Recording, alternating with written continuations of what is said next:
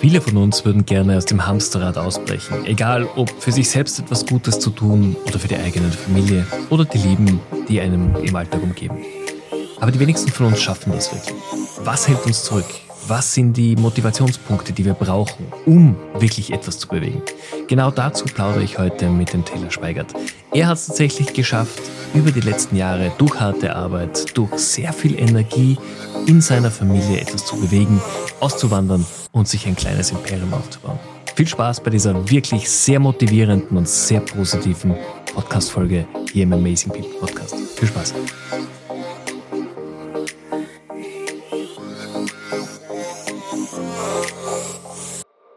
Willkommen im Amazing People Podcast. Hier triffst du auf Vorbilder, Vordenker und Macher im Gespräch mit Stefan Grad.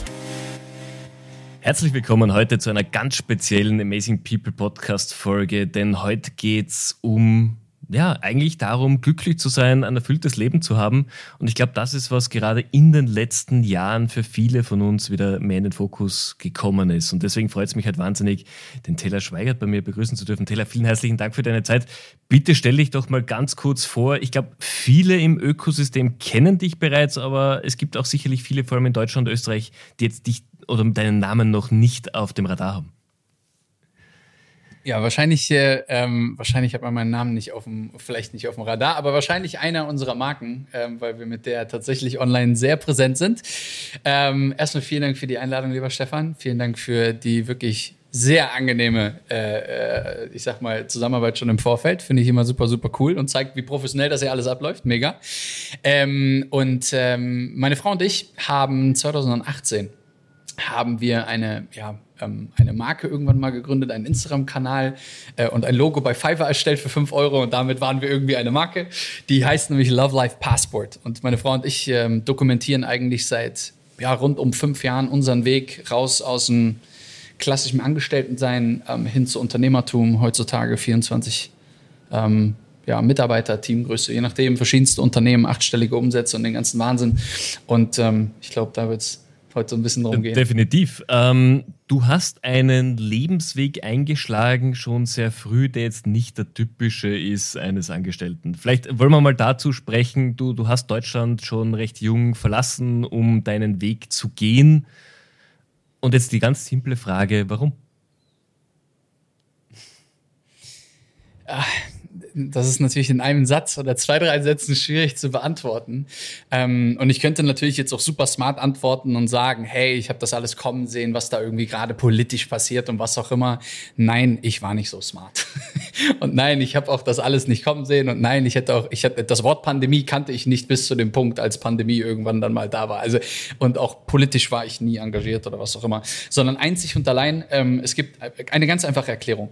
Und das ist eigentlich das Spannende, weil wir heutzutage tatsächlich viel genau über diese Sache sprechen, über limitierende Glaubenssätze, über Limitierungen allgemein durch unsere, ich sag mal, Politik, ob das jetzt in Österreich ist, in der Schweiz oder in Deutschland, ich sag mal, im großen europäischen Raum, ähm, ist eine Sache wahnsinnig spannend. Und zwar, ähm, ich bin damals, ich bin gelernter Hotelfachmann, habe fünf Jahre, also drei Jahre gelernt, fast zwei Jahre bei Marriott dann fast festangestellt gearbeitet und ähm, war Feuer und Flamme für diesen Job. Auch wenn wir kein Geld verdienen in dieser Branche ähm, und wir viel zu viel arbeiten und irgendwie wirklich äh, ganz schwierige, ähm, ich sag mal, Verhältnisse manchmal haben ähm, in, in der Hotellerie oder allgemein Gastro. Ähm, die Gastro macht man nicht wegen Geld, die Gastro macht man, weil man es liebt und weil man es lebt. Und ähm, ich war derjenige, der das gelebt, geliebt und mit jeder meine Zelle meines Körpers dafür gebrannt hat.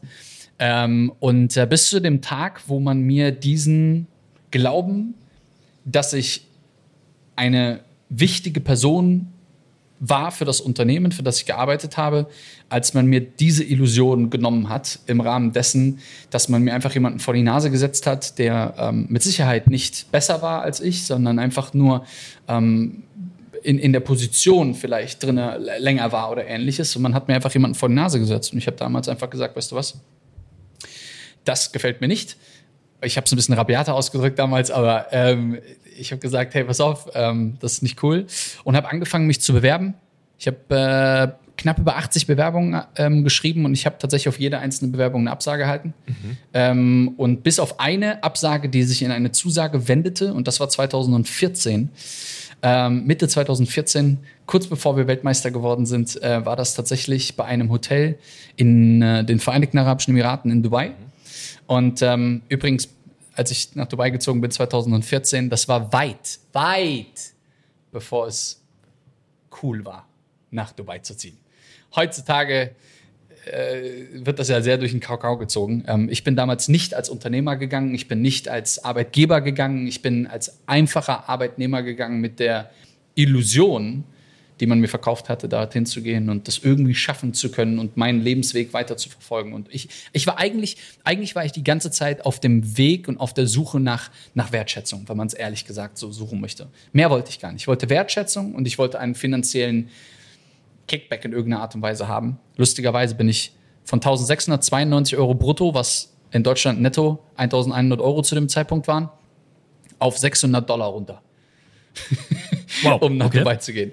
Also, also es war, es war, ähm, es war nicht der finanzielle Aspekt, auf gar keinen Fall. Es war, ich wollte weg. Ich wollte weg aus dem System, ich wollte weg aus diesem Kastendenken, ich wollte weg aus diesem sehr hierarchischen, ähm, politisch getriebenen Deutschland und ich wollte, äh, wollte weg aus, aus Kontrolle, aus Zwang. Ich wollte weg aus diesem sehr ungesunden Umfeld, in dem ich mich dort befunden habe. Und ähm, Dubai war tatsächlich nicht die Lösung, sondern das war die einzige Lösung, die ich hatte. Ich hatte keine andere.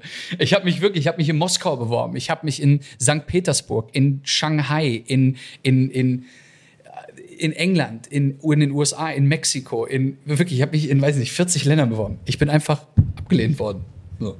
Und äh, Dubai war das einzige Land. Wie war es dann für dich, als, als du die Zusage bekommen hast? Weil Dubai und Deutschland, äh, da gibt es jetzt gewisse Ult äh, Unterschiede im, im Alltag. Ähm, das heißt, du hast deine Koffer gepackt und hast gesagt, so, ich bin dann mal weg und schau mir das an. Es gibt eine ganz, ganz ähm, spannende Anekdote eigentlich dazu, die sich wahrscheinlich jeder, der den Podcast hier hört, ähm, ein Stück weit für sich, wo, wo er sich vielleicht drin wiederfindet. Und auch darin wiederfindet, dass es vielleicht gar nicht so, ähm, also man stellt sich immer die Frage, okay, pass auf, wie sind denn erfolgreiche Menschen erfolgreich geworden? Und ich war immer auf der Suche nach diesem erfolgreich werden sein, was auch immer das am Ende des Tages bedeutet. Am Anfang immer natürlich für den einen oder anderen monetäre Ziele, das bedeutet für manche Erfolg. Wenn man die wirklich erfolgreichen Menschen fragt, was Erfolg ist, dann ist es meistens nicht Geld. So, Geld ist ein Abfallprodukt dessen, wenn man etwas sehr gut kann oder sehr gut macht. Ähm, aber hier ist ein ganz spannender Punkt. Ich war so nah mit meinem Arsch an der Wand, dass ich gesagt habe, es ist mir ziemlich scheißegal, welcher Strohhalm kommt aber wenn der erste Strohhalm kommt, ich werde den an mich reißen und ich werde nicht loslassen. So, weil ich so, ich war so am Boden, ähm, mental, körperlich. Ähm, ich habe, ich weiß nicht, von sieben Tagen die Woche war ich irgendwie bestimmt achtmal betrunken oder so ähm, weil es halt einfach die Hotellerie und die Gastro so ein bisschen mitgebracht hat. Auch in meinem Alter, ich war 21, also ich glaube, das darf man überhaupt gar nicht absprechen, sondern das ist auch völlig okay gewesen. Ich habe äh, geraucht und gekifft wie ein Weltmeister ähm, und das war, halt, ich musste da raus, so. Und ich habe gesagt, hey, pass auf, ich bin so nah am Arsch mit der Wand, ist mir egal, was kommt, ich mache das. Und ähm, das ist übrigens eine Sache, die wir vor allen Dingen immer und immer wieder bei Love Life Passport sehen, wenn wir Menschen über zwölf Monate begleiten und diese krasse Change-Kurve sehen bei den Menschen dann ist es immer wieder interessant. Und da gibt es immer dieses tolle Bild, was im Internet so ein bisschen geteilt, äh, geteilt wird, immer mal wieder, ähm, wo gefragt wird, wer möchte Millionär sein? Und dann heben alle die Hand. Und dann, wenn du erzählst, was es eigentlich braucht, um Millionär zu werden, dann gehen die Hände schon wieder runter. Ähm, und ich war aber bereit, ich war für alles bereit. Ich war einsatzbereit für jeden Scheiß. Ich war, es war mir scheißegal. Ich habe gesagt, ich muss hier raus. Ich, ich, ich ansonsten gehe ich, ansonsten wäre ich irgendwie Alkoholiker oder drogenabhängig. Eins vorbei. Wie waren dann die ersten Wochen in Dubai? Komplett neues Land, komplett neue Katastrophe. Umgebung? Katastrophe. Die schlimmste Zeit wahrscheinlich meines okay. Lebens. Zu dem Zeitpunkt. Katastrophe. Ich war noch nie in Dubai. Ich war noch nie in den Vereinigten Arabischen Emiraten, geschweige denn bin ich so weit geflogen.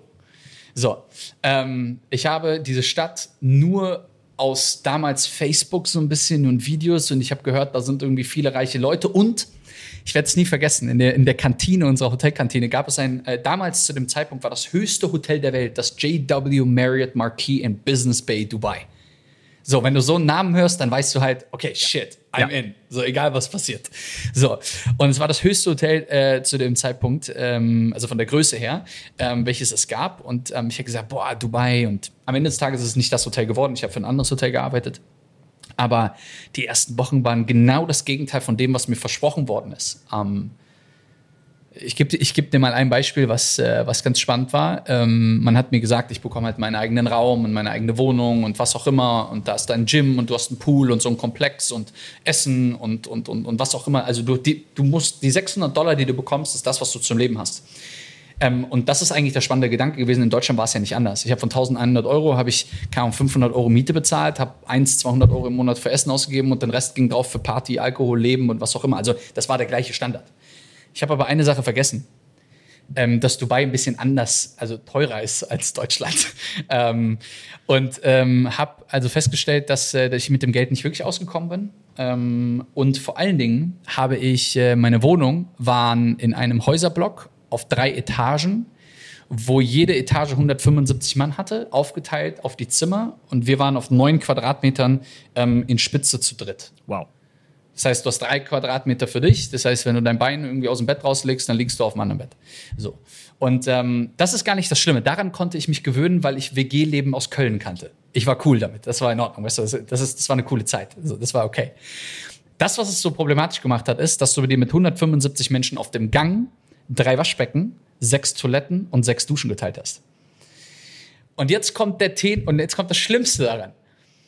Wir westlich orientierten und gebildeten Menschen haben eine andere Sicht auf Hygiene als Menschen, ich sag mal, aus dem Orient, Menschen aus, dem, aus den Golfstaaten, Menschen aus vielleicht Asien, Menschen aus Indien, ähm, Menschen aus Bangladesch, aus Nepal, ähm, aus Afrika. Ähm, und ähm, ich will nicht sagen, ob das schlimm oder besser oder schlechter ist, aber ich will nur sagen, dass sie ein anderes Verständnis davon haben und ich Dinge gesehen habe, die ich so in Köln nicht gesehen habe. Für jemanden, der mit 16 zu Hause ausgezogen ist, war das natürlich eine Qual.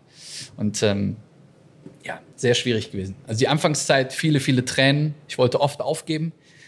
Ich will eine, eine, eine Sache dazu sagen. Ähm, es gab eine Situation, wo ich gesagt habe, ich schmeiß alles hin. Ähm, es gab Internet in einem gewissen Raum, da hast du dich mit 50 Mann drin getro äh, getroffen und da habe ich meinen, meinen gebrochenen, äh, mein, mein mit Bildschirm gebrochenen MacBook aufgemacht, habe Skype hoch äh, äh, runtergeladen, habe mein, mit meinem Vater telefoniert und habe meinem Vater gesagt, sag, pass auf, Papa, so und so ist die Situation. Und dann sagt mein Vater zu mir eine Sache, die ich bis heute nie vergessen werde und irgendwann meinem Sohn mal erzählen, erzählen werde und möchte. Ähm, mein Vater sagte zu mir, hey, pass auf, wenn du nach Hause kommst, überhaupt gar kein Problem, ich buche dir ein Flugticket, mach dir keinen Stress. Du wirst hier in Deutschland immer einen Job finden. Hotellerie, guter Hotelfachmann, guter Abschluss, tolle Arbeitszeugnisse. Ich werde in Deutschland immer wieder, ich werde immer auf, auf sanften Boden fallen. So, weil ähm, diese Menschen gerne genommen werden.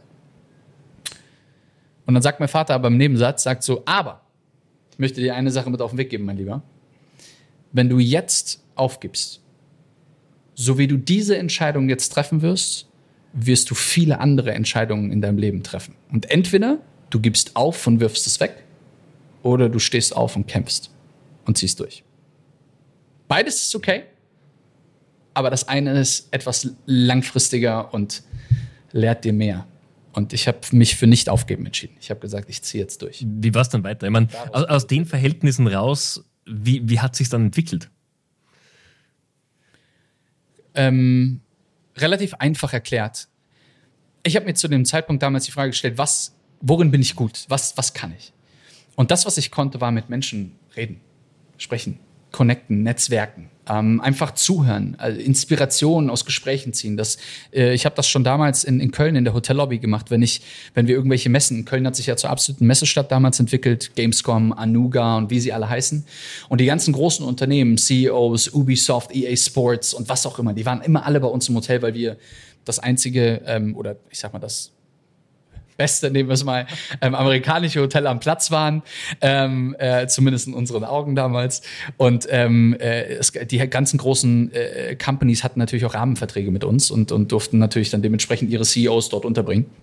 Und immer die Gespräche waren unglaublich inspiriert. Also da war wahnsinnig viel Inspiration und Leute haben mir ganz viele Dinge mit auf den Weg gegeben. Und das habe ich gemacht. Ich habe mich in die Hotellobby gestellt. Ich habe zu meinem Chef gesagt, pass auf, ich habe zwar ganz normale Arbeitszeiten hier, acht oder neun oder zehn Stunden, ähm, zehn Tage arbeiten, einen Tag frei, zehn Tage arbeiten, einen Tag frei, zehn Tage arbeiten, einen Tag frei. Und ich habe gesagt, hey, pass auf, guck mal, ich will keine Überstunden angerechnet bekommen, ich will nicht ausgezahlt bekommen oder was auch immer. Aber bitte lass mich einfach arbeiten und schick mich nicht nach Hause. Bitte nicht. Wenn ich, und wenn ich hier 16 Stunden stehe, ist mir egal. Bitte. Ich will nicht dahin. Und das habe ich gemacht. Ich bin morgens hin und bin abends, wenn ich nicht mehr konnte, bin ich nach Hause gegangen. Und ähm, den einzigen Luxus, den ich habe mir dann gegönnt, also 600 Dollar hatte ich, 400 Dollar habe ich ausgegeben für einen Nissan Tida. Ein, äh, wahrscheinlich gehört das zur Kategorie, keine Ahnung, hässlichste Autos der Welt oder so. Aber den, den konnte ich mir damals leisten. Und dann habe ich mehr oder weniger eigentlich die meiste Zeit in diesem Auto in der, und in der Hotellobby verbracht. Und das restliche Geld habe ich irgendwie, ja, für Wahnsinn und Blödsinn ausgegeben, ehrlich gesagt. Ähm, und ähm, das habe ich gemacht. Bis zu dem Tag, als ich jemanden in der Hotellobby kennengelernt habe, eine, eine junge Dame. Ähm, die hatte ein T-Shirt an, ein blau, ein hellblaues und dunkelblaues T-Shirt mit so einem Kragen. Und da war hinten ein roter Smiley drauf. Über welche Firma spreche ich? Ich habe keine Ahnung. TUI. Sie saß da jeden Mittwoch zur gleichen Zeit und hat immer mit den Gästen gesprochen. Und ich habe mich immer gefragt, was zur Hölle ist eigentlich dein Job? Du bist braun gebrannt, siehst unglaublich gut aus. Dann habe ich sie irgendwann auf Instagram oder Facebook gefunden. Ich habe mich immer gefragt, so, ey, ab 12 Uhr bist du am Strand ständig auf irgendwelchen Yachtpartys hier und da. Irgendwas läuft hier verkehrt, das kann doch nicht sein. Und dann ähm, hat sie mir gesagt, hey, ich habe meinen Job gerade gekündigt und äh, ich gehe zurück, ähm, ich glaube, nach Tirol. Ähm, liebe Grüße, Lena, falls du das hörst hier an dieser Stelle.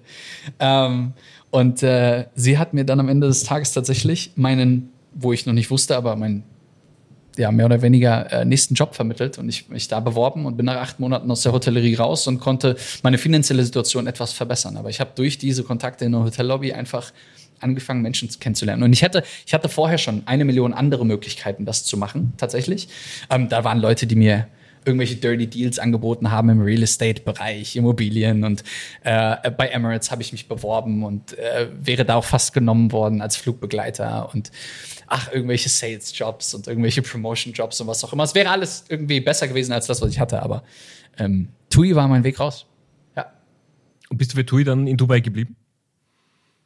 Ja, ich bin in Dubai geblieben. Ähm, ich bin sieben Jahre in Dubai geblieben tatsächlich. Also ich bin geplant, bin ich ein Jahr äh, hingegangen, aber ähm, das ist nie so ganz aufgegangen. Äh, ich habe dann für TUI gearbeitet ähm, für zwei Jahre. Ich habe einen Zwei-Jahres-Vertrag bekommen und habe das dann also quasi wie so ein Reisebegleiter, Reiseführer, Sales, Rap, wie auch immer man es nennen möchte, habe mich einfach um um die deutschen Kunden gekümmert und habe ähm, hab da Gas gegeben und gemacht und getan und ähm, daraus resultierte dann irgendwann 2016 meine erste Selbstständigkeit. Also ich habe irgendwann kam ich kam immer mehr mit Menschen in Kontakt, die irgendwie so ihr eigenes Ding gemacht haben.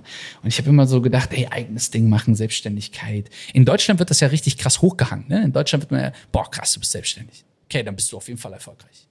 Ähm, nein. ähm, das nicht unbedingt. Ähm, und, und irgendwie jeder schimpft sich heute Unternehmer und jeder erzählt irgendwie, er hätte doch dies und das und was auch immer. Und ich habe angefangen, mich mit wirklichen Unternehmern, Selbstständigen und, und, und ähm, äh, Menschen, die sechsstellig verdienen, Menschen, die siebenstellig verdienen, Menschen, die achtstellig, neunstellig, zehnstellig Umsätze machen. Ähm, dadurch, durch die Hotellerie, ich habe Menschen kennengelernt, also von Mr. Mr. Nespresso, äh, also hier sprich äh, George Clooney, äh, hin zu ähm, den CEO der Bin Laden Group, äh, was ein unglaublich ähm, faszinierender Mensch ist, also der Bruder von Osama Bin Laden tatsächlich, ähm, was viele gar nicht wissen. Die Firma, die, also da gibt es halt einen von 28 Brüdern oder sowas, der halt durchgedreht ist. Ähm, aber die anderen sind halt steinreich, weil die halt eben Bin Laden Construction haben und Bin Laden Construction baut die Moscheen in Saudi-Arabien. Ist eine der größten Firmen, Multimilliardenkonzern. Und ähm, wahnsinnig tolle Charaktere, also Menschen und interessante Menschen, die man kennengelernt hat. Und dadurch habe ich ganz viel Einblick bekommen in, in verschiedenste Sachen. Und ich habe immer, ich war fasziniert davon, wie Menschen es schaffen, andere Menschen zu führen, andere Menschen dafür zu begeistern, etwas zu machen, für sich zu arbeiten. Und das hat mich, ich fand das wahnsinnig spannend. Wahnsinnig spannend. Aber das zeigt ja auch schon, dass das so der, der Beginn war für dich deiner Reise, wo du jetzt gelandet bist. Es war für mich, ich habe immer, ich immer so diese Samen im Kopf bekommen, weißt du? Das war so immer jedes Gespräch, was ich geführt habe. Und deswegen sage ich immer zu den Leuten, wir haben zum Beispiel, wir haben unseren, wir haben einmal, einmal im Jahr haben wir so ein, so ein Community-Event, wo tausend Leute aus unserer Community kommen. Und ähm, ich sage den Leuten immer, ich sage, mein Start für echte Persönlichkeitsentwicklung waren Gespräche. Nein, ich habe nicht irgendeinen Kurs gekauft. Nein, ich habe kein Mentoring, Coaching. Ich hatte, ach, ich hatte gar kein Geld für so einen Scheiß. So, ähm, ich habe, ich habe das, was ich gemacht habe, ich habe einfach gelabert. Ich habe wirklich angefangen, wenn ich dich kennengelernt hätte, in der Lobby ich gesagt, Stefan, was machst du? Ah, okay, du hast einen Podcast, okay. Und was machst du da im Podcast? Mit wem sprichst du da? Wem hörst du dazu? Welche Fragen stellst du, die, äh, stellst du den Menschen? Wie stellst du den Menschen die Fragen? Ey, wie machst du das eigentlich? Machst du das von Österreich aus? Machst du das nebenbei? Hast du eine Firma? Hast du Angestellte? Ba, ba, ba, ba, ba, ba. Und ich würde einfach tatsächlich mit dir sprechen und würde einfach dadurch wahnsinnig viel Inspiration mit mir mitnehmen. Und ich würde mir aus den Gesprächen von dir, würde ich mir 0,3 Prozent mitnehmen, was für mich interessant oder was für mich nicht, nicht interessant, sondern was für mich wichtig ist. So. Weil nicht alles, was du sagst, wird für mich vielleicht relevant sein, weil es vielleicht nicht unbedingt mein Weg ist. Aber es wird diesen einen Satz geben, wo ich sage, krass, den habe ich beim Stefan gehört, der, der hat meine Perspektive auf Sichtweise XYZ. Das ist übrigens der Grund, warum viele Menschen wenn wir wieder zurück zur Frage gehen, warum manche Menschen erfolgreich werden oder nicht erfolgreich werden, warum manche Menschen Vorbilder sind, Vordenker, Macher, ähm, um das in euren Worten mal zu sagen. Ähm, diese Menschen haben alle eine Sache gemeinsam. Sie tauschen sich aus mit anderen Menschen. Sie übernehmen nicht alles, was da ist, aber sie nehmen das, was für sie wirklich existenz, existenziell ist. Das ist halt wahnsinnig. Das ist kostenlos, das kostet nichts. Ja, ist auch tatsächlich der Grund, warum dieser Podcast vor über drei Jahren mal begonnen wurde von mir, weil ich einfach gern mit Menschen spreche. Und wie du sagst, jeder Mensch hat eine spannende Geschichte zu erzählen. Und dabei geht es nicht immer um Beruf, es geht um Persönlichkeiten, es geht um Hobbys, es geht um Interessen. Und jeder Mensch hat ja. mehrere Fähigkeiten, in denen er sicherlich besser ist und weiter ist als ich. Aber genau das nehme ich mir dann mit und genau das hole ich mir zumindest als Inspiration für weitere Themen. Und wie du sagst, es ist ja nicht so, dass man den anderen kopieren möchte oder kann, sondern man nimmt sich eine Gedanken mit. Wenn man zurückgeht zu Napoleon Hill, ähm, einer der größten und besten wahrscheinlich Autoren dieser Welt, wenn nicht der beste. Ähm, äh, er hat nichts anderes gemacht, als erfolgreiche Menschen, Henry Ford und Co., dementsprechend interviewt und hat daraus seine Schlüsse gezogen für sich und hat diese Dinge dann am Ende des Tages geteilt. Und ähm, äh, eine Sache, die wahrscheinlich, wo du mir 100% zustimmen wirst, du kannst mir sagen, in drei Jahren und wie vielen X-Interviews, die du geführt hast, egal mit wem, ob das prominente, bekannte, erfolgreiche oder was auch immer Personen sind, es gab immer mindestens einen Satz, mehrere Dinge oder was auch immer, die du mitnehmen konntest, wo du etwas für dich mitnehmen konntest, um etwas zu verbessern, um andere Denkweisen zu bekommen und allen drum und dran. Und deswegen halte ich Gespräche und Netzwerken wahnsinnig für wahnsinnig. Absolut. Absolut. Und für mich gehört Netzwerken genauso wie eine positive Grundeinstellung zu genau diesen Gesprächen zum A und O jedes, jeder Person, egal ob beruflich oder privat. Absolut. Lass uns zurückkommen. Wie bist du dann weitergegangen? Wie, wie war deine Story? Ich habe ähm, ich habe durch einen durch wirklich mehr oder weniger eigentlich äh, dummen Zufall ähm, bin ich in meine erste Selbstständigkeit eigentlich reingeraten. Ähm, man mag es kaum glauben, aber damals tatsächlich übers, übers Network Marketing. Ich habe das damals gesehen und habe das, ähm, hab das, fand das super, super interessant. Ich habe ähm, das verstanden, das Geschäftsmodell. Ähm, und ähm, habe da für eine amerikanische Firma im Mittleren Osten, also präferiert in, äh, in Dubai oder allgemein die Vereinigten Arabischen Emiraten, ähm, durfte ich, durfte ich ähm, einfach dieses Produkt vertreiben. Damals Kosmetika und Co. und allem drum und dran. Ein tolles Produkt. Ähm, äh, mittlerweile, ich glaube, mittlerweile gibt es die Firma gar nicht mehr. Ähm, aber das war, das hat mich damals angefixt. So. Aber was mich angefixt hat, war gar nicht unbedingt das Produkt, sondern das, was mich angefixt war, war hat, war, dass ich Unternehmertum und Selbstständigkeit lernen durfte, ähm, ohne in irgendeiner Art und Weise groß viel Geld zu bezahlen. So. Und das war wahnsinnig, wahnsinnig interessant. Und ich habe damals gesagt, wenn ich etwas mache, dann mache ich es ähm, Übrigens, heutzutage blicke ich anders auf diese Situation. Äh, können wir gleich nochmal drüber sprechen.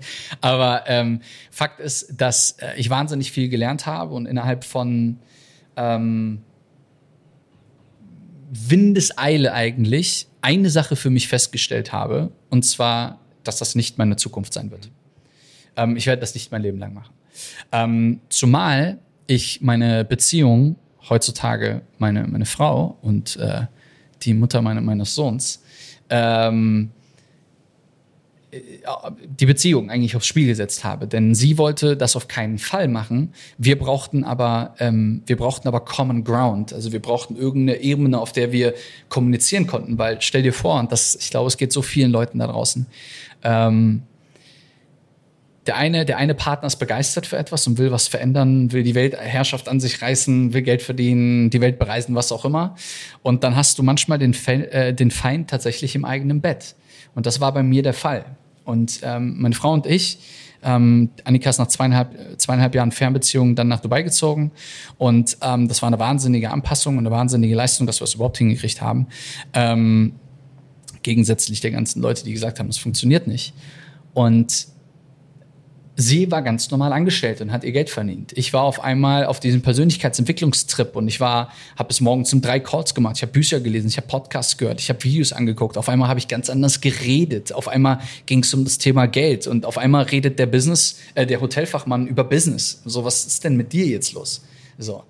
Und ähm, das hat für, zu Problemen gesorgt, sodass wir uns unterschiedlich entwickelt haben. Annika nach rechts ist und ich nach links. Und wenn wir uns nicht wieder zusammenfinden konnten, wäre diese Beziehung wahrscheinlich krachen gegangen. Und heutzutage wären wir nicht verheiratet und hätten keinen gemeinsamen Sohn.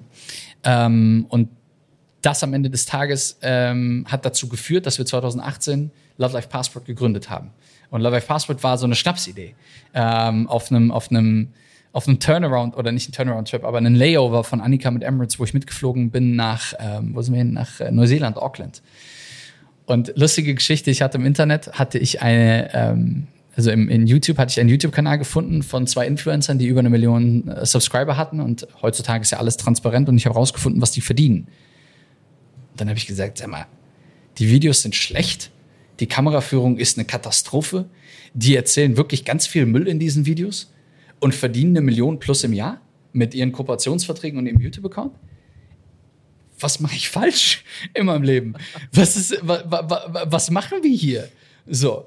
Und, ähm, und dann habe ich zum allerersten Mal so dieses Thema YouTube, Instagram, Facebook so ein bisschen für mich entdeckt und dieses Thema Traffic und Conversion verstanden. Also so ein bisschen, okay, Besucherströme im Internet, die können konvertiert werden in zahlende Kunden.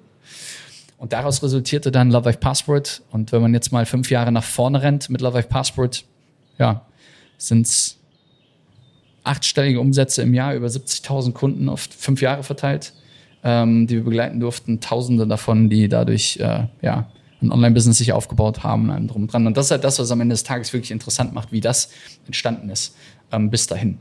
Ähm, und das war wirklich eine wilde Reise. Also nichts davon war einfach, das will ich in aller Deutlichkeit sagen. Aber ich glaube, du erzählst gerade etwas, ihr, ihr, musstet euch ja zusammenraufen, ihr musstet diese, diese Gemeinsamkeit auch finden, diesen gemeinsamen Weg, weil als gerade als Paar du musst dich irgendwo ergänzen können.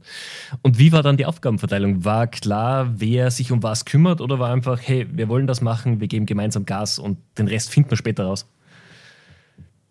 Äh, letzteres. Also wir waren uns nicht klar von Anfang an. Also wir, ich meine, man hat natürlich herausgefunden, okay, pass auf, der eine macht das lieber oder kann das besser als der andere. Klar, gar keine Frage. Ich nehme Videoschnitt zum Beispiel. Ähm, wenn das äh, wirklich, also ich habe es einmal versucht, ich habe den Laptop einfach zerstört. So, also, ist, also ich kann das einfach nicht. Ich bin da wirklich ganz schlecht drin. Ähm, habe da nicht die Geduld für, auch nicht die technische Finesse, die man braucht, habe ich nicht. Ähm, aber meine Frau zum Beispiel möchte nicht vor der Kamera sprechen oder wollte damals nicht vor der Kamera mhm. sprechen. Ähm, das heißt, und das war so ein bisschen, das konnte ich dann ein bisschen besser. So, ähm, da hat man sich also ganz gut ergänzt. Aber es war eher Letzteres. Es war eher das Thema, dass wir, und da bin ich ein großer Freund von, ähm, wir fangen dann an, die Welle zu surfen, wenn die Welle kommt. Ähm, ich bin leidenschaftlicher Surfer, ich liebe Surfen. Wir leben heutzutage an einem Ort, wo es, ich glaube, die Top 5 Wellen dieser Welt gibt. Ähm, und äh, ich gucke raus runter auf eine Bucht, wo es heute super, super schöne Wellen gibt und ich gerne surfen, surfen gehen wollen würde. Ähm, aber Fakt ist, ähm, wenn, du, wenn du beim Surfen bist und wenn du anfängst zu paddeln und keine Welle hinter dir ist, dann kannst du paddeln wie ein Wilder. Es passiert einfach nichts. Das heißt, ähm, hinzugehen und das perfekte Business und den perfekten Businessplan zu schreiben und zu machen und zu tun und zu überlegen, ähm, das sind alles Dinge, das die Amateure machen. Das sind alles Menschen, die, die es mit 99,9%iger Wahrscheinlichkeit nicht schaffen werden, weil die paddeln und paddeln und paddeln und paddeln und paddeln und paddeln. Es kommt einfach keine Welle. So. Und dann hast du andere Menschen wie wir, die einfach sagen, weißt du was, ähm, wir gucken uns an, was funktionieren könnte und dann fangen wir an zu paddeln, dann, wenn die Welle kommt und fangen an, die Dinge dann zu organisieren, wenn es wichtig ist, dass die Welle kommt. Und ähm, das haben wir, das haben wir dann auf dem Weg gemerkt, was uns gefällt, was uns nicht gefällt, was uns liegt und was uns nicht liegt. Okay. Wie waren die Beginner? Weil wir haben im Vorgespräch darüber geplaudert und du hast gemeint, ihr seid natürlich auch sehr schnell in Kooperationen eingestiegen und ich glaube, die waren nicht ganz so, wie ihr es euch damals erwartet habt, oder? Katastrophe. Wir haben genau äh, zwei Kooperationen gemacht. Genau zwei. So, ähm, ich hatte es im Vorgespräch gesagt, das waren zwei Kooperationen, die ähm, heutzutage lachen wir drüber. Damals war es einfach nur peinlich. Äh, wir hatten also, keine Ahnung, 173 Follower oder sowas auf Instagram. Und äh, es hatte uns eine, eine, eine, eine Cookie-Marke aus Dubai, äh, die irgendwie relativ zeitnah danach auch wieder pleite gegangen ist, ähm, so ein Cookie-Shop, der, der uns also irgendwie Cookies zur Verfügung gestellt hat. Und wir haben mit einer GoPro dann ein Querformat-Foto genommen und bei Instagram hochgeladen. Alle, die nur Instagram in irgendeiner Art und Weise wissen, das ist Hochformat. Ähm, und äh, es war eine Katastrophe. Und die zweite, und die zweite äh, Marke war, hatten wir schon irgendwie so drei, vier, fünf, 6.000 Follower oder was auch immer, war Happy Socks. Es waren also Socken, wo irgendwie eine Ananas drauf abgebildet war oder irgendwie eine Melone oder irgendein dummer Spruch oder so. Und ähm, dann haben wir uns da hingesetzt und haben irgendwie coole Fotos, so Sockenfotos gemacht. Keine Ahnung, wem das dann am Ende des Tages geholfen hat, aber uns nicht. So. Ähm, und äh, ich habe ganz, ganz schnell gemerkt, okay, pass auf, diesen Influencer-Wahnsinn, daraus, wir halten uns raus. Wir sind keine Influencer, ich will das nicht sein. Ich habe keinen Bock auf Kooperation, weil, hier ist ein ganz wichtiger Punkt. Ich möchte nicht, weil ich habe von Anfang an verstanden, was Reichweite bedeutet ich kann nicht hingehen und meine hart erarbeitete Reichweite, jede DM beantwortet, jeden Post geschrieben, Captions, Kommentare, Jahre an Arbeit, die da reingeht, auf einmal für 2000 Euro an irgendwie jemanden verkaufen, der bei mir einfach eine Werbefläche beruhen möchte. Das kann ich nicht machen weil es einfach zu günstig. Also nein, es ist zu teuer, was wir gemacht haben, so dass ich das, ich sehe den Wert darin mehr als jemand, der ähm, ein klassischer Influencer, der heute Nike macht, morgen Puma, übermorgen Adidas und eigentlich scheißegal ist, was er macht. Hauptsache, er verkauft sein Produkt. Mir ist das nicht wichtig, ähm, darüber Geld zu verdienen und das ist kein Weg, den wir für uns gewählt haben, sondern wir haben gesagt, wir bauen unsere eigenen Produkte. Was hinten raus tatsächlich der schlauere Weg war. Weil wir, weil wenn du einmal in diesem Rat Race drinne bist und diesen goldenen Käfig dir baust mit irgendwelchen Kooperationspartnern und, und allem drum und dran, ähm, um da wieder rauszukommen, macht keinen Spaß. So, und ähm, ja, wir sind keine Influencer. Keine Deals, keine Socken, keine Cookies mehr. Wenn ich Werbung mache, wenn ich Werbung mache für etwas, dann, dann mache ich das, mache ich das einfach in, in, in voller, in voller Überzeugung, weil ich es geil finde. Dafür muss ich kein Geld bekommen. So, wenn ich sage, keine Ahnung, dieses Mikrofon ist jetzt, ist jetzt der geilste Shit am Markt, dann teile ich das, weil ich der Meinung bin, dass es das ist. Aber dafür muss mir diese Marke, wer auch immer das ist, äh, mir kein Geld geben dafür. So, ähm, ich teile das einfach, weil ich das selber gut Weil du es authentisch wirklich für dich so empfindest. Ja. Okay. Und das ist, ich glaube, das ist auch der massive Unterschied, warum wir, ich meine, wir haben irgendwie auf Instagram, äh, wir haben nicht viele Follower. Äh, wir haben 100, weiß nicht, 60.000 oder 163.000 oder sowas auf, auf, auf Instagram. Das ist nicht unbedingt krass viel im Vergleich zu Millionen und Millionen und Millionen, aber ich kann dir eins sagen, wir haben halt 30.000 Menschen, die uns jeden Tag zugucken und zwar wirklich zuhören, was wir machen. Wir haben einen Podcast mit 300.000 Downloads. Ähm, die Menschen hören uns mhm. zu. Und da, das ist halt, das ist halt eine Armee an Menschen. Du brauchst niemand anderen mehr, wenn du die Absolut. Und das ist halt, und deswegen lieben wir unsere Community. Ich liebe, was wir machen. Ich liebe diese Menschen. Ähm, ja. Genau, genau das führt mich natürlich zur nächsten Frage. Wie, wie habt ihr jetzt diese Community aufgebaut? Was bietet ihr oder welchen Input könnt ihr der Community auch bieten? Durch ehrlichen, ehrlichen, attraktiven Content. Ähm, mir ist das so dermaßen scheißegal, wer was über mich denkt. ich spreche das aus, so wie ich es meine. Und wenn irgendeiner ein Problem damit hat, dann muss er einfach nur auf, auf Entfolgen drücken. So. Wir sehen es jetzt gerade. Wir haben ein, ich habe ein Reel gepostet vor drei Tagen. Hatte dann von drei Tagen eine Million Views. Ein riesen Shitstorm, äh, Shitstorm ausgelöst. Ähm, ähm, wo, es, äh, wo ich innerhalb von 15 Sekunden, wo ich gesagt habe, hey, ähm, es gibt in Deutschland keinen Fachkraftmangel. Ähm, es gibt in Deutschland einen Mangel an, an coolen Arbeitgebern. Zitat Ende. Das ist das, was ich gesagt habe. Und natürlich gibt es in Deutschland in gewissen Bereichen einen gewissen Fachkraftmangel etc. Worauf ich aber abgezielt habe, ist damit, dass ähm, Deutschland ähm, in den letzten Jahren vor allen Dingen es geschafft hat, sämtliche wirklich Dichter und Denker, wenn wir es mal in Goethes Sprache nennen, äh, sagen wollen, tatsächlich dafür gesorgt hat, dass wirklich schlaue Unternehmer, gute Unternehmer, Mega-Unternehmer das Land einfach verlassen. Menschen, die an, das, an, das, an den Sozialstaat und an die Steuerpolitik jahrelang, jahrzehntelang geglaubt haben, weil sie es gut fanden und weil sie es nach wie vor auch gut finden, haben das Land verlassen, weil diese Politik immer mehr dafür sorgt, nicht die Politik alleine, sondern viele Arbeitgeber und Politik und Bürokratie und was auch immer dafür sorgt, dass das eben nicht, also ein Unternehmer nicht mehr so agieren kann, wie ein Unternehmer agieren kann. Und ähm, ich bin der Meinung, dass du als Arbeitgeber die Pflicht hast und auch als Unternehmer und Selbstständiger die Pflicht hast, diese Dinge frühzeitig zu erkennen und dann dementsprechend dich besser aufzustellen. Der Arbeitnehmer von heute, von, drei, von 2023, also ich sag mal Jahrgang 2002 aufwärts, also wirklich Generation Z, brauchen ein völlig anderes Arbeitsgefüge als die, die 90 und davor geboren sind. Das heißt also, und die, da ist die Kluft, der Arbeitgeber ist aber 1975 stehen geblieben. Der klassische in Deutschland.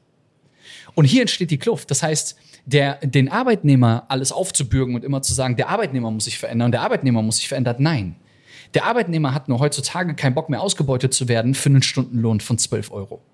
Der hat keinen Bock mehr für, für Mindestlohn zu arbeiten. Der, der Arbeitnehmer heutzutage hat keinen, der hat Bock auf, hey, lass mich remote arbeiten.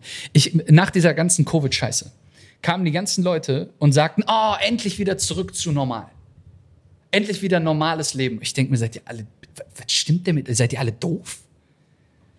Ihr wollt alle wieder zurück zur Normalität gehen? Ihr habt die einmalige Jahrhundertchance. Jahrhundert oder mehrere Jahrhundertchancen.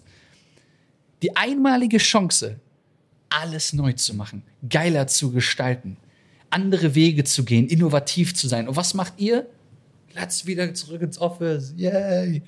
Und ich denke mir so, ihr seid, ihr habt alle den Knall nicht gehört. Wirklich, ihr habt den Knall nicht gehört. Ihr, ihr, ihr, ihr lauft in das nächste Verderben rein.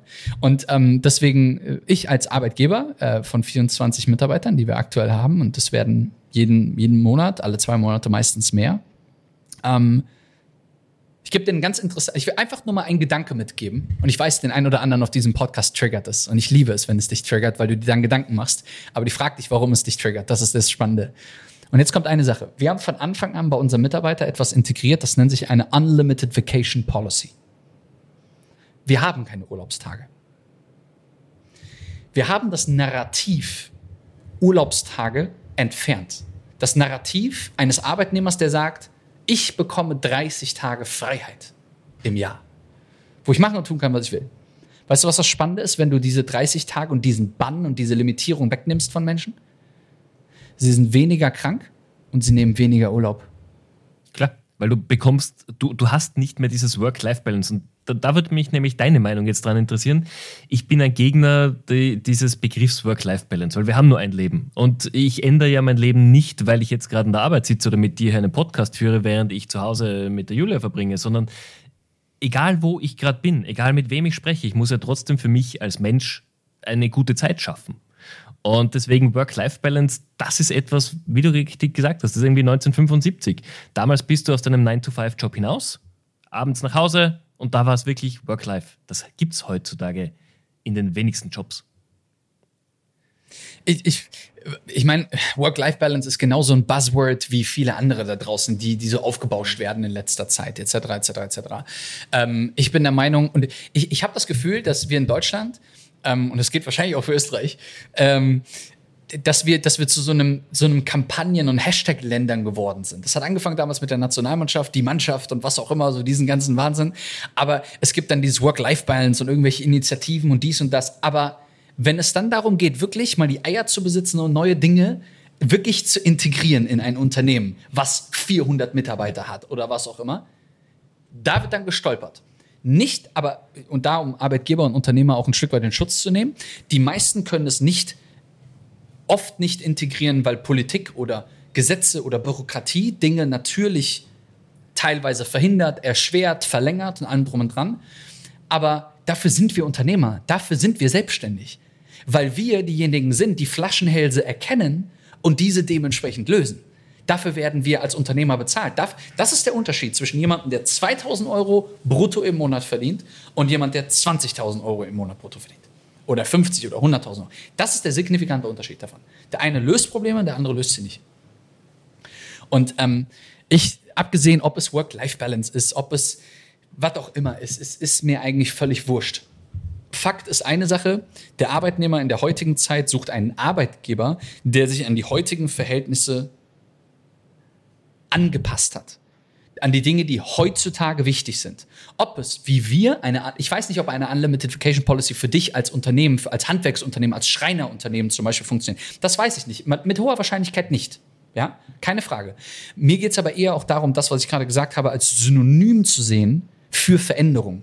Ein Synonym für etwas zu verändern, einen anderen Weg zu gehen, neue innovative Ideen ähm, mit auf den Weg zu bringen ähm, und damit andere Unternehmen ähm, zu, zu inspirieren. Man kennt das wie immer, es ist immer nur impossible bis zu dem Zeitpunkt, wo einer kommt, der es möglich macht und dann auf einmal machen sie irgendwie alle. Komisch. So. Und, und, darum, und darum geht es einfach. Und ähm, deswegen stehe ich zu der Aussage. Aber was du gerade gemeint hast, ähm, man muss es einfach mal machen. Man muss mal in den Punkt kommen, wo man es umsetzt. Das ist ja genau auch das, wo ihr eure Community unterstützt, weil viele von uns denken viel zu lange nach. Das ist genauso wie du gemeint hast mit dem Businessplan. Viele rechnen sich einen Businessplan und was passiert in drei Jahren, in fünf Jahren, wann kann ich meine Mitarbeiter einstellen.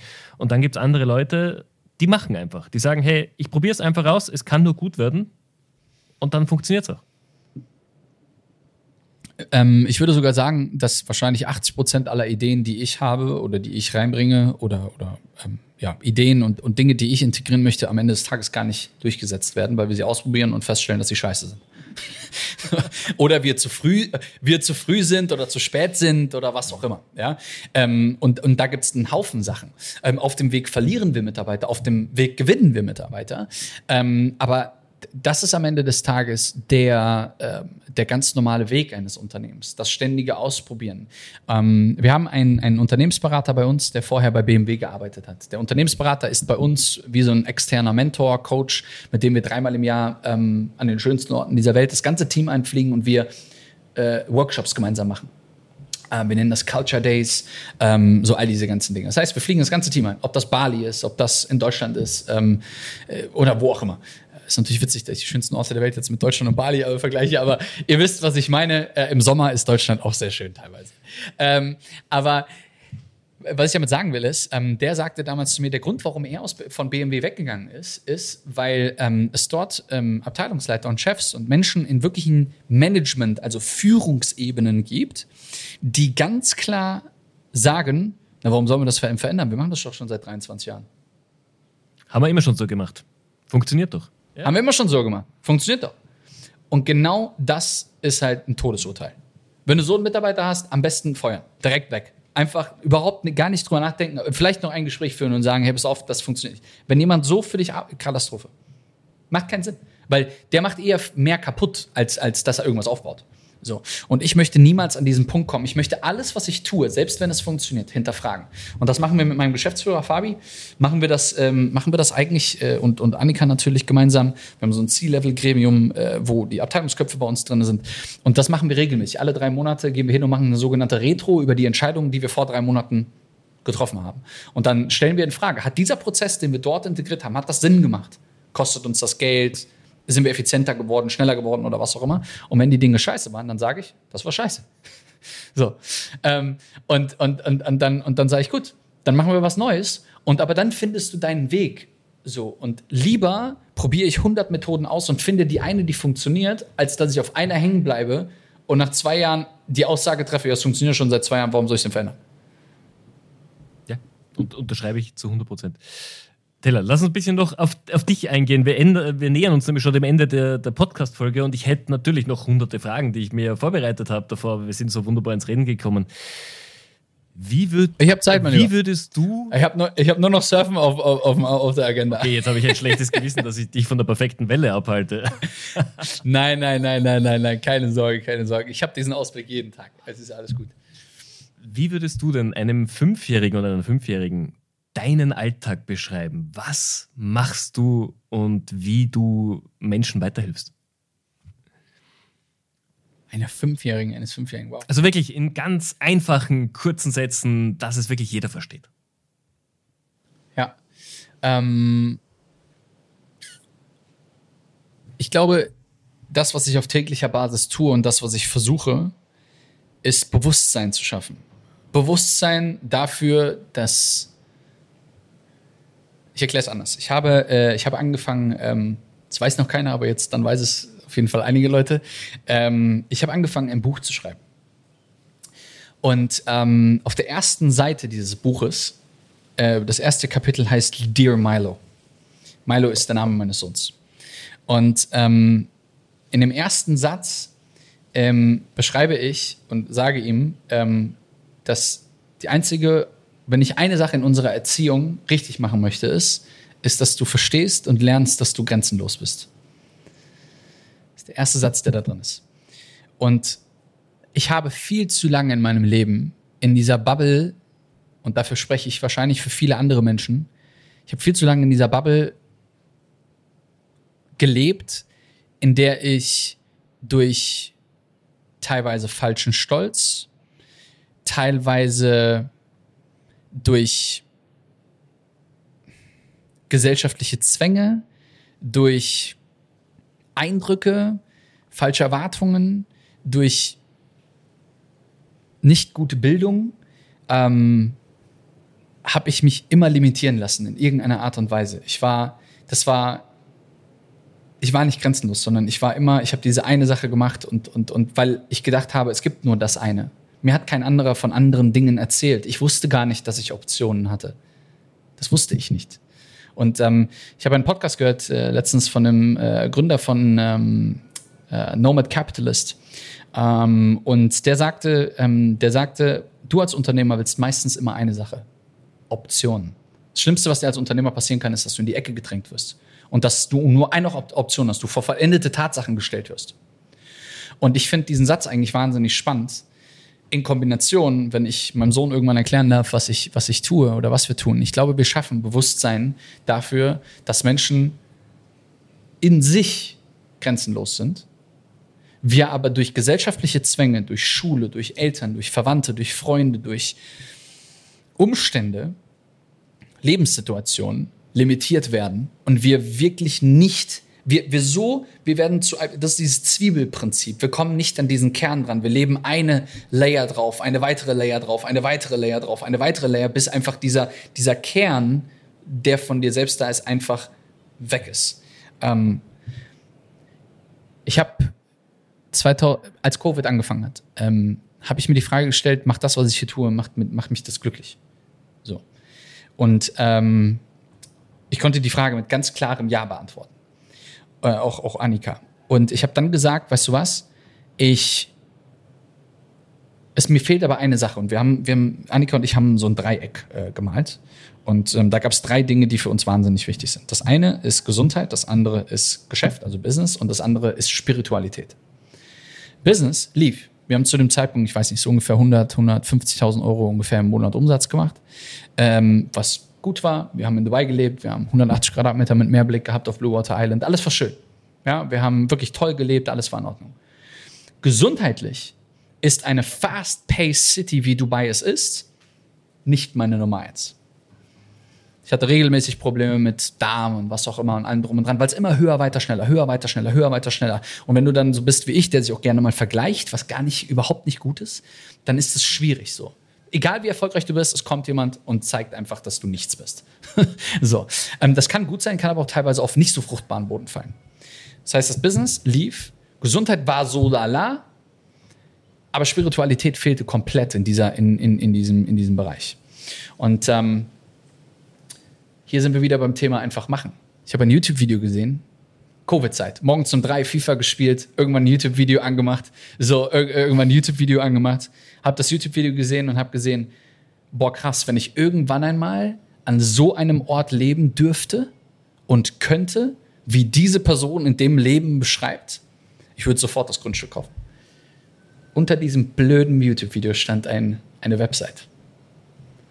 Ich bin auf diese Website gegangen und long story short, das Grundstück, was dort ausgeschrieben war, ist das, wo ich gerade sitze in dem Office, auf dem Haus, auf dem Grundstück, in dem ich gerade sitze, äh, was wir damals gekauft haben. Und Achtung, auf einer Insel, auf der wir noch nie waren, wo ich die Anzahlung von einer Viertelmillion Euro einfach hingeschickt habe und die Deutsche Bank mich angerufen hat und sagte, Herr Schweigert, sind Sie sich sicher, dass Sie dieses Geld dorthin überweisen wollen? Weil ich wollte an einen Ort gehen, wo ich mich besser kennenlernen kann, Zeit für mich selber habe und wo ich diese Dinge Geschäft, Gesundheit, worunter auch Familie drunter fällt und aber Spiritualität für mich entdecken konnte. Und das ist Bewusstsein schaffen für mich. Und das will ich bei Menschen bewirken, dass sie die, sich diese Fragen stellen. Ähm, ja. Was ist denn, und jetzt, ich hätte eigentlich eine andere Folgefrage, aber die muss ich jetzt stellen. Was glaubst du denn genau aus diesem Thema? Viele Leute sind gehemmt. Ähm, man hat zu wenig Selbstbewusstsein, man, man traut sich selbst und man, man glaubt, man kann gewisse Dinge nicht. Was ist der Grund dafür, dass viele einfach so, so gehemmt sind? Man, es fängt ja schon an, dass viele sagen, ich traue mich nicht mal irgendwo beim Arzt anrufen, einen Termin ausmachen, sondern ich muss das über ein, ein Online-Formular machen, weil man Angst hat, in diese Interaktion hineinzugehen. Der erste Impuls, der mir gerade in den Kopf kam, war Schule. Ähm, mhm. Bildung. Mhm. Ähm, ich muss nicht wissen, wie der Satz des Pythagoras angewandt wird. Es ist mir ehrlich gesagt scheißegal. Weil ich eine Google-Suche davon entfernt bin. Oder eine Siri-Anfrage davon entfernt bin, um das tatsächlich beantwortet zu bekommen. Ähm, warum hat man mir nicht beigebracht, wie ich selbstbewusst werde? Warum hat man mir nicht beigebracht, was ähm, Zucker ist mhm. im Rahmen von Gesundheit? Warum hat man mir nicht beigebracht, dass Bücher wichtig sind? Warum hat man mir, warum hat man mir eigentlich das Lernen als Kind so, ich weiß nicht, was das Wort dafür ist, aber unschmackhaft gemacht? Negativ besetzt. Ähm, es ist ein Zwang gewesen. Negativ, also bei mir genau. war es zumindest so. Ja. Genau. Ja, so. Warum, warum, warum macht man, warum macht man das? Warum, warum ähm, hat man mir nicht beigebracht, was, was Steuern sind, wie Steuern funktionieren? Warum, warum hat man mir nicht beigebracht, dass ich grenzenlos bin? Warum hat man mir nicht beigebracht, dass ich, ähm, dass ich, äh, dass Reisen wichtig ist? Warum hat man mir nicht beigebracht, dass ich idealerweise fünf Sprachen kann? Warum hat man mir das nicht Spielen beigebracht? Warum hat man mir nicht, warum hat man mir all die ganzen Dinge, Spiritualität, warum hat man mir Human Design nicht beigebracht? Warum hat man mir, warum hat man mir nicht beigebracht, was ähm, äh, Kraft der Anziehung ist? Was das Universum ist? Warum hat man mir nicht beigebracht, was was Gedanken sind? Warum hat man mir nicht beigebracht, was, ähm, was Negativität und Positivität ist? Warum hat man mir nicht Glaubenssätze, limitierende Glaubenssätze beigebracht? Aber nein, es gibt einen Lehrplan, der seit, weiß ich nicht, x Jahrzehnten angewandt werden muss, der völlig veraltet ist. Wir sind eine Google-Suche von jedem Scheiß entfernt. Ich glaube, wir würden, und ich habe letztens, letztens, und da triggert es jedes Mal, pff, kannst die Uhr nachstellen. Flippen Leute immer aus, wenn ich das sage. Ich glaube, dass mein Sohn in seinem Leben nicht ein einziges Mal eine Schule von innen sehen wird. Nie. Zumindest nicht eine Schule, wie wir sie kennen. Es sei denn, ich gründe meine eigene Schule. Wir bauen eine aktuelle Schule 800 Meter von unserem Haus entfernt, aber gut, das ist eine andere Sache. Ähm, das ist, ähm, verstehst du, was ich meine? Und, und wenn wir da zu der, zu, zu der Frage gehen, warum es so ist, warum, wo ist das Selbstbewusstsein dieser Menschen? Ich möchte nicht hingehen und da, und jetzt alle Leute gut aufgepasst. Wenn ihr euch mit dem, was ich gerade gesagt habe, identifizieren könnt, seid ihr auf Messerschneide mit dem Finger zeigen auf andere Menschen. Weil wenn ihr es euch jetzt einfach macht und sagt, na, meine Lehrer, die sind halt schuld, die sind ja wirklich doof. Und mein Ausbilder und meine Eltern und mein Verwandter und mein Opa und meine Oma und was auch immer. Ey Leute, ganz ehrlich, während du mit dem Finger auf andere zeigst, zeigen vier Finger auf dich. So, und 4 zu 1 ist definitiv, da gewinnt die Vierfingerseite. Das heißt also, es geht um dich in der Thematik. Du hast jetzt, es ist mir scheißegal, ob du 43, 63 oder gerade 18 bist. Oder 12. Ich habe meinem kleinen Bruder Nick, habe ich, ähm, ich bin kein großer Freund von Geschenken und so einem Kram zu Weihnachten. Alle Leute wissen das, ich will nie Geschenke von irgendwelchen Leuten haben. Ich, hab da kein, ich, ich kann mir alles selber kaufen in meinem Leben. Ich brauche das nicht. Ich habe auch immer alles selber finanziert. Ich möchte nichts geschenkt bekommen. Ähm, aber meinen, meinen, meinen Geschwistern schenke ich jedes Jahr ähm, zum Geburtstag, zu Weihnachten, Konfirmationen, was es nicht alles gibt, ähm, Mal ist es äh, weiß nicht, ein Bitcoin, mal ist es ähm, äh, ein Kurs, mal ist es ein Ticket zu einem Event, äh, und zwar Persönlichkeitsentwicklungsseminare, mal ist es ein Podcast äh, oder bezahlte Podcasts, die es auch da draußen gibt, ähm, mal ist es ein Buch ähm, oder, oder, oder, oder. Und ich sehe, was passiert mit meinem Bruder, der jetzt 18 im September wird. Und ich sehe, was, wie der denkt den kotzt Schule so dermaßen an, weil der da hingeht, sagt, der sagt meinem Vater original ins Gesicht, da muss man aufpassen, es soll natürlich nicht respektlos rüberkommen, sagt, Papa, erklär mir doch mal ganz kurz, was das, was ich jetzt gerade tue, damit zu tun hat, was ich später im Leben machen möchte. Was?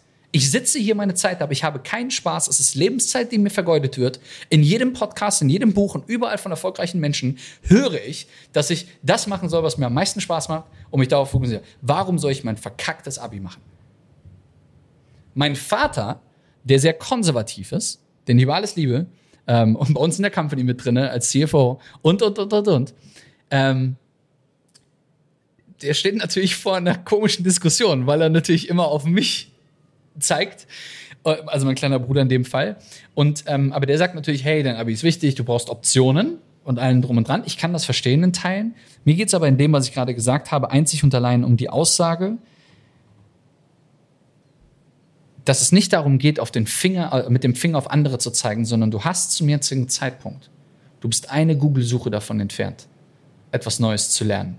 Du bist einen Kurs, ein Mentorprogramm, ein Event, ein Gespräch, einen Satz, einen Podcast entfernt davon, eine Entscheidung zu treffen, etwas anderes zu machen. Und nochmal, es spielt keine Rolle, ob du 43 bist. Wir haben Leute bei uns in unseren Mentorprogrammen, die sind über 60.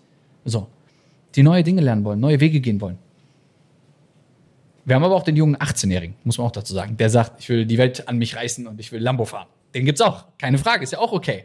Aber ja. Aber macht's nicht gerade auch in euren Kursen, vor allem wenn du ja sagst, ihr habt auch diese, diese Community-Events, wo die Leute dann zusammenkommen. Macht's da nicht gerade auch dieser Altersschnitt dann diese spezielle Wir-Gefühl aus? Weil es wäre ja doch wieder was ganz anderes, wenn du jetzt nur bei diesen Community-Events nur 18-Jährige hättest oder nur 60-Jährige. Absolut. Absolut, absolut richtig. Ähm, guck mal, ich, ich, Gleiches zieht Gleiches an. Ähm, und wir sehen das jetzt ganz gerade, wir sind gerade Eltern geworden vor fünf Wochen und ähm, wir sehen, es kommen immer mehr Familien, äh, ich sag mal, ähm, Ersteltern oder auch Zweit- und Dritteltern ähm, irgendwie auf unseren Kanal. Wir sehen immer mehr, dass Leute sich dafür interessieren. Also jetzt mittlerweile ist es nicht mal mehr, Taylor und Annika sind ausgewandert und sind erfolgreich, sondern ähm, ich gebe dir auch wieder ein Beispiel. Wir sind hierhin in unser Haus gezogen und auf dieser Insel, wo wir sind, gibt es noch nicht so viel. Aber es gibt ein neues Gym. So. Und in dieses Gym, ähm, äh, Annika ist morgens gegangen, ich abends. So. Und ähm, was halt scheiße ist, weil, also sie hat morgens auf den Kleinen, ich habe auf den morgens auf den Kleinen aufgepasst und sie abends, aber wir haben halt keine Zeit füreinander. Das ist halt eine Katastrophe. Und, ähm, und ich meine, dieses Elternsein ist sowieso schon sackanstrengend. Ähm, und, das, und es ist ja, da steht ja etwas zwischen dir als Mann und Frau. Es ist das Kind. Und das meine ich gar nicht böse, sondern in der Natur der Sache. Und ich fand das die ganze Zeit richtig kacke. Und ich habe gesagt, ey, wir müssen es irgendwie schaffen, dass dieser Kleine mit ins Gym geht. Und dann bin ich einfach zu dem Besitzer hin und habe gesagt, hey, was du was, ähm, hättet ihr ein Problem damit, wenn wir den Kleinen mitnehmen ins Gym? Keine Ahnung, ich pack den vorne in die Trage, ist halt sein Problem, wenn er halt voll geschwitzt wird, okay, dann äh, ist mir egal, Hauptsache wir sind hier zusammen oder in den Kinderwagen oder was auch immer. Dann sagt der Besitzer des Gyms folgendes zu mir. Er guckt mich dann und sagt, of course.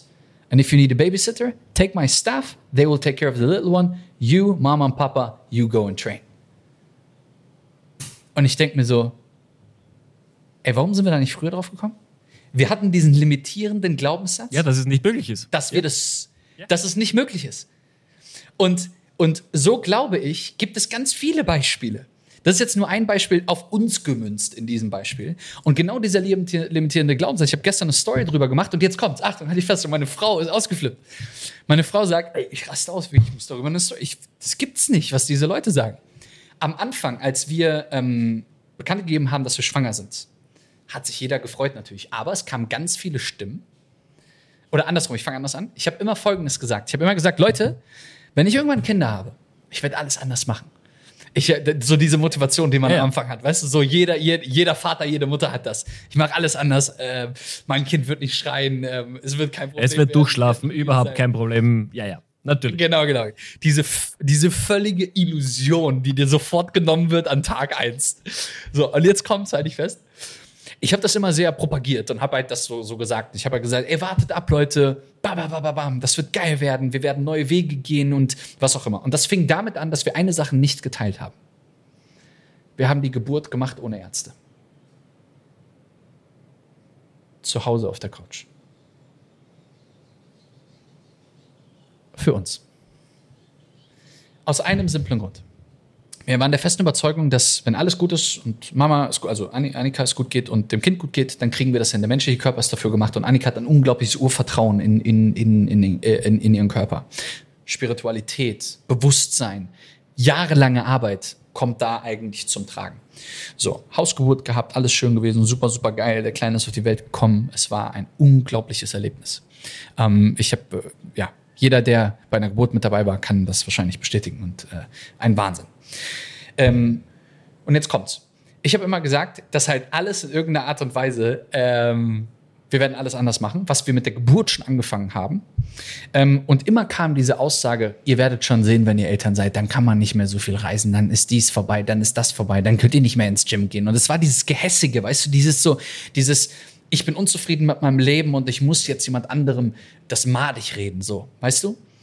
Und ähm, jetzt gehen wir ins Gym und ich erzähle voller Stolz und in die Story und ich sage, hey Leute, wie geile Sache der Gym-Besitzer und hey, feier ich voll und ich habe Werbung für das Gym gemacht, gesagt, hey, wenn ihr Gym und was auch immer, weil ich wahnsinnig dankbar dafür bin. So. Jetzt haben wir diesen limitierenden Glaubenssatz in unserem Kopf also weggestrichen, haben bewiesen, dass es doch funktioniert. Was sagen die Leute jetzt? Ihr habt ja Glück. Jetzt habt ihr ja Glück. Jetzt habt ihr ja Glück, dass das so gelaufen ist. Jetzt habt ihr ja Glück, dass das so ist.